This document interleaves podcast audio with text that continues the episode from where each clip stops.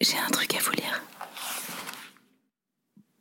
Extrait de La Reine du Sud d'Arturo Pérez Reverte.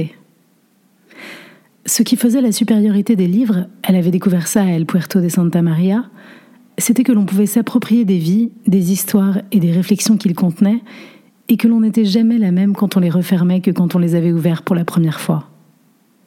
Des gens très intelligents avaient écrit certaines de ces pages, et si on était capable de les lire avec humilité, patience et envie d'apprendre, il ne vous décevrait jamais.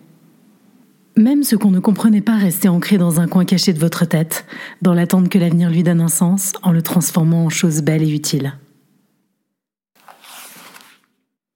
Extrait d'une petite robe de fête de Christian Bobin. Les livres aimés se mêlent au pain que vous mangez. Ils connaissent le même sort que les visages entrevus, que les journées limpides d'automne, et que toute beauté dans la vie. Ils ignorent la porte de la conscience, se glissent en vous par la fenêtre du songe et se faufilent jusqu'à une pièce où vous n'allez jamais, la plus profonde, la plus retirée. Des heures et des heures de lecture pour cette légère teinture de l'âme, pour cette infime variation de l'invisible en vous. Extrait de La vérité sur l'affaire Harry Kéber de Joël Dicker. Un bon livre, Marcus, ne se mesure pas à ces derniers mots uniquement, mais à l'effet collectif de tous les mots qui les ont précédés.